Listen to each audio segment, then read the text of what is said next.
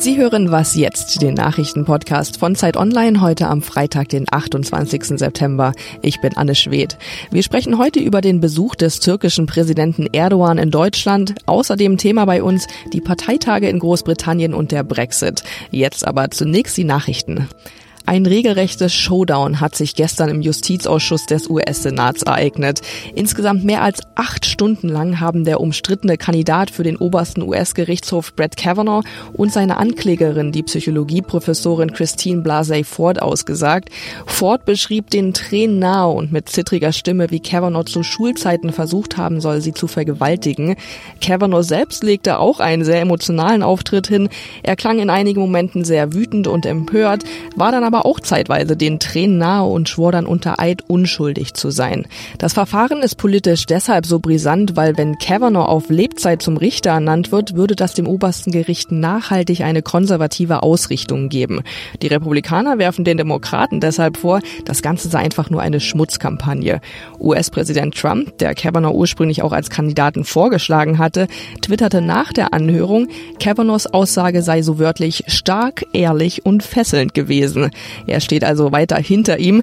Jetzt muss der Justizausschuss entscheiden, ob über die Ernennung von Kavanaugh im gesamten Senat abgestimmt wird. Heute geht außerdem der Staatsbesuch von Erdogan in Deutschland weiter. Der türkische Präsident hofft auf einen Neustart der Beziehung zu Deutschland und trifft sich deshalb mit Kanzlerin Merkel und auch noch mit Bundespräsident Steinmeier. Merkel sagte vorab, sie wolle bei dem Treffen auch kritische Themen ansprechen. Mehr zu Erdogans Besuch gibt's jetzt mit Fabian Scheler. Redaktionsschluss für diesen Podcast ist 5 Uhr.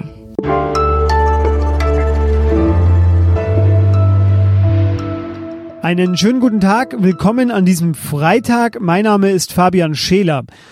Sie haben es sicher mitbekommen, der türkische Staatspräsident Erdogan ist zu Gast. Er wird sich heute mit Angela Merkel treffen. Am Abend gibt es dann ein Staatsbankett mit Bundespräsident Frank-Walter Steinmeier und etwa, glaube ich, 300 geladenen Gästen, von denen aber nur ein bisschen mehr als 100 zugesagt haben. Ja, und am Samstag geht es dann für Erdogan weiter nach Köln, wo er eine Moschee eröffnen wird. Und der Besuch, so zumindest lautet das Motto, soll die Beziehungen normalisieren. Mit meinem Kollegen Hassan Gökaya aus dem Politikressort will ich das nun erörtern. Hallo Hassan. Hi. Hassan, ich komme als Freund, sagt Erdogan, und die Beziehungen zwischen den Ländern sollen sich mit dem Besuch wieder entspannen. Der türkischen Wirtschaft geht's ja nicht sonderlich gut und die Beziehungen der Türkei zu den USA sind auch miserabel. Sucht Erdogan hier in Deutschland nach anderen Freunden? Will er denn eigentlich nur schmeicheln? Na, wir können zumindest davon ausgehen, dass wir einen sehr lieben Erdogan erleben werden. Ähm, er hat auch guten Grund dazu. Die Lira hat 40 Prozent an Wert verloren. Äh, die Türkei befindet sich in einer wirtschaftlich dramatischen Lage und er wird vermutlich hier um Investitionen bitten. Was er dafür bieten wird, ist völlig offen. Ähm, ich glaube, es geht hier aber am Ende auch gar nicht wirklich nur um irgendwelche festen Zusicherungen. Ähm, ich glaube, Erdogan geht es vor allem auch darum, den Investoren gegenüber zu zeigen, hey, wir sind hier ein Land, die auch sich durchaus mit anderen demokratischen Ländern äh, anfreunden können. Und ähm, ich glaube, ihm geht es vor allem darum, der Welt einfach zu zeigen, ähm, habt keine Angst vor uns, äh, wenn wir mit Deutschland befreundet sind, dann können wir doch gar nicht so schlimm sein. Am Samstag wird er in Köln ja die Zentralmoschee der türkisch-islamischen Union DITIB eröffnen. DITIB hat der Kölner Oberbürgermeisterin und auch dem Architekten verboten, bei der Eröffnung zu sprechen. Beide werden deshalb nicht kommen. Sieht denn so die neue Freundschaft aus? Na, sagen wir es so, ich glaube, dass Erdogan es ziemlich egal ist, ob die DTIP jetzt auf Kriegsfuß steht mit der deutschen Zivilgesellschaft. Zumindest zeigt die Erfahrung, dass die Türkei ähm, bisher nicht gerade als Vermittler zwischen der DTIP und Deutschland ähm, fungiert hat. Ähm, es ist definitiv eine vertane Chance. Ähm, es wäre eigentlich kein großer Aufwand für die DTIP gewesen, hier neue Freunde zu gewinnen und sei es der Bürgermeisterin ein bisschen Redezeit einzubauen einzuräumen. Ähm, man muss aber auch sagen, dass die Zentrale der DTIP ist zwar in Köln, aber entschieden wird in Ankara. Und deswegen, ich bin mir nicht so sicher, wer am Ende wirklich ähm, das durchgesetzt hat, dass die Bürgermeisterin da eben nicht sprechen soll. Jetzt wird ja der Rechtsstaat in der Türkei äh, weiter zersetzt. Äh, Zehntausende sitzen im Gefängnis. Viele davon wissen gar nicht mal, warum. Kann denn die Bundesregierung, wenn sie jetzt mit Erdogan sprechen wird äh, in den kommenden Tagen, kann sie denn das ausblenden, wenn sie jetzt zum Beispiel auch Wirtschaftsdeals macht? Frech gesagt, ja, kann sie. Es kommt natürlich auch darauf an, wie sie es am Ende verkaufen werden. Ähm, man muss ja aber schon sagen, dass die Erfahrung gezeigt hat, dass solche Besuche sich durchaus lohnen. Ähm, in der Vergangenheit war es so, dass kurz vorher immer zufällig irgendwelche Gefangenen in der Türkei freigelassen worden sind. Daher kann man solche Besuche durchaus für gut heißen. Ähm, man muss aber auch den Blick hier in Deutschland etwas ähm, schärfen. Ähm, es wird sicherlich so sein, dass die Bundesregierung Regierung ja auch ein Interesse daran hat, mit der Türkei alleine wegen dem Flüchtlingsstil nicht auf Kriegsfuß zu sein. Ähm, Erdogan hat in der Vergangenheit ab und zu mal gedroht, dass er den Flüchtlingsstil platzen lassen wird und die Flüchtlinge ähm, nach, Europa, nach Europa ähm, rübersetzen dürfen. Ähm, dass er das tun wird, halte ich für unrealistisch und über die Folgen kann man auch durchaus ähm, streiten und äh, da eine Neubewertung durchführen.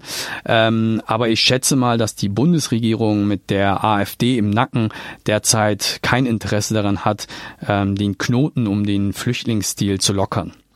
Also, wir werden einen lieben Erdogan sehen, sagt Hassan Gökaya. Währenddessen sitzen in der Türkei ja weiterhin auch über 100 Journalistinnen und Journalisten in Haft. In Berlin und auch in Köln sind viele Demos gegen Erdogan angemeldet. Die größte findet, glaube ich, heute am Potsdamer Platz hier in Berlin statt.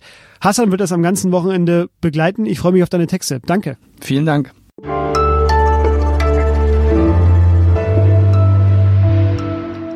Und sonst so? Zu den Wirrungen der britischen Politik kommen wir gleich noch. Da passt aber auch dieser, ja, unverbindliche Veranstaltungshinweis von mir. Falls Sie am Wochenende nämlich in London sind, am Sonntag werden wieder Schafe über die London Bridge getrieben.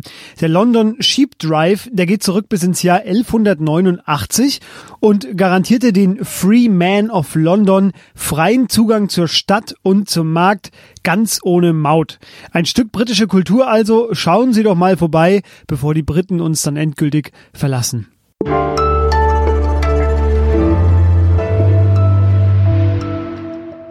Noch immer gibt es zwischen Großbritannien und der EU keinen Brexit-Deal und mittlerweile kursieren viele Szenarien, die von No-Deal-Brexit nochmal abstimmen bis hin zu Neuwahlen reichen. Und Peter Stoiber ist freier Autor, er wohnt seit acht Jahren in London und berichtet für Zeit Online aus dem Königreich. Hallo Peter. Hallo, moin. Am vergangenen Wochenende traf sich die Labour Party zum Parteitag und auch dort war das bestimmte Thema ja der Brexit. Hat sich denn die Partei dort auf einen Kurs festgelegt? Äh, nein, das hat sie nicht. Äh, also man hat noch immer jetzt diese ja diese schwammige Brexit-Strategie, die man eigentlich schon seit dem Referendum hat, ja, dass man sagt, man hält sich alle Optionen offen und man guckt erst jetzt mal, was da rauskommt bei den Verhandlungen. Und äh, also das, was Coben im Prinzip gesagt hat gestern, äh, ist, dass man erstmal, wenn irgendwas schiefgehen sollte bei den Verhandlungen, dass man sagt, äh, wir wollen Neuwahlen haben. Ja, also dass dann die Labour-Partei äh, an die Macht kommen würde, äh, so in ihrer Vorstellung, und dann den Brexit äh, schmeißen kann, sozusagen. Und wenn das nicht geht, dann hält man sich eben alle Optionen offen. Dann sagt man, das ist alles möglich, auch unter anderem ein dieses People's Vote, äh, das sehr beliebt ist bei viel bei der bei der Labour Basis, das eben fordert, dass man nochmal vors Volk trägt und nochmal eine Abstimmung macht, um eben zu fragen, wollt ihr denn es nicht doch bleiben? Äh, und mit dieser Strategie eben, dass sie die sich die Option offen hält, äh, fährt die Labour Partei im Prinzip gut im Moment, weil sie alle Flügel zufriedenstellen kann. Ähm, anders geht's den Tories von Theresa May, die jetzt am Sonntag zu ihrem Parteitag zusammenkommen und noch ringt Theresa May ja mit der EU um einen Deal. Was passiert denn eigentlich, wenn es den nicht gibt? Das ist, äh, das ist so die entscheidende Frage und das ist auch relativ unsicher. Es gibt ja ganz verschiedene Ansichten und Meinungen, was dann äh, passieren könnte. Äh, man könnte sich vorstellen, dass die Regierung zusammenbricht, dass Theresa May sagt, äh, ich will jetzt nicht mehr. Äh, man kann sich auch vorstellen, dass es Neuwahlen gibt, ist eher nicht so wahrscheinlich. Äh, viele hoffen natürlich dann darauf, dass man dann irgendwie, dass dann dieses eben People's Vote, diese neue Abstimmung, dass die dann näher rückt, weil die eine gute Möglichkeit wäre für alle zu sagen, die Verantwortung ist jetzt wieder beim Volk. Ja? Also die können jetzt nochmal entscheiden, ob sie diesen Brexit wirklich wollen. Und dann gibt es noch die Möglichkeit, dass es ein No-Deal Brexit gibt, ja, also dass äh, Großbritannien sozusagen chaotisch, auf chaotische Weise, ohne irgendeinen Nachfolgevertrag dann am 29. März 2019 aus der EU gekickt wird. Und das hätte natürlich schon relativ katastrophale Folgen, weil äh, das Land nicht vorbereitet ist darauf. Nun bist du ja auch ein Reisender in Sachen Brexit, sage ich mal, denn du hast ein Reportagenbuch veröffentlicht, das den Titel trägt Sackgasse Brexit. Und Teil deiner Reise war auch ein Besuch in Great Yarmouth an der Ostküste von Großbritannien und das war eine der fünf EU-feindlichsten Wahlkreise im Land kurze Frage, wahrscheinlich schwere Antwort, aber äh, gibt es denn eine einfache Antwort auf die Frage nach dem Warum? Also warum stimmen die Leute denn für den Brexit? Äh, einfache Antwort gibt es sicher nicht. Es geht, es ist eine recht komplexe Angelegenheit, ja, und es gibt sehr viele verschiedene Ansichten und Beweggründe, die dazu beigetragen haben. Und äh, ja, das ist relativ schwierig, so eine, eine einzelne Antwort zu geben. Was man natürlich in Great Yarmouth gesehen hat, ist, dass das ist so eine ja, verarmte Küstenstadt. Und die hat gemeinsam mit vielen anderen Küstenstädten, dass es eben ein, eine sehr arme Gemeinde ist, dass die früher mal relativ prosperierend war, Feriengebiet und so weiter, und heute eben nicht mehr. Also man sieht einen ganz klaren Zusammenhang zwischen Armut und Brexit-Votum. Das ist auch durch äh, verschiedene Statistiken belegt. Ähm, und das andere ist natürlich, dass die Xenophobie da mit einspielt. Das heißt, jetzt in solchen Kommunen ist es einfach für eine Partei wie UKIP, für die Rechtspopulisten, zu sagen, wir haben eine ganz klare Antwort auf die Frage, wieso sind wir so arm? Und das ist, das sind die Einwanderer. Das ist ja in vielen europäischen Ländern das Gleiche. Und äh, mit solcher, mit solch einer Strategie kann man natürlich punkten äh, in armen Kommunen.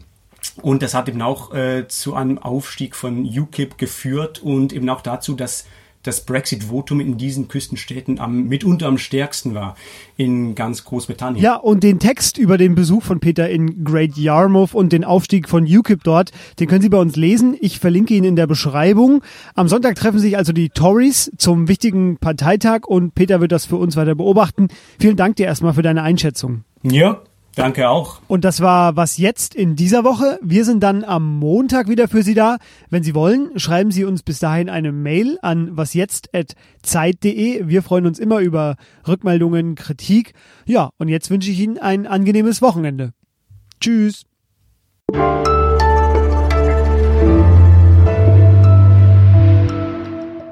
Was denkt eigentlich die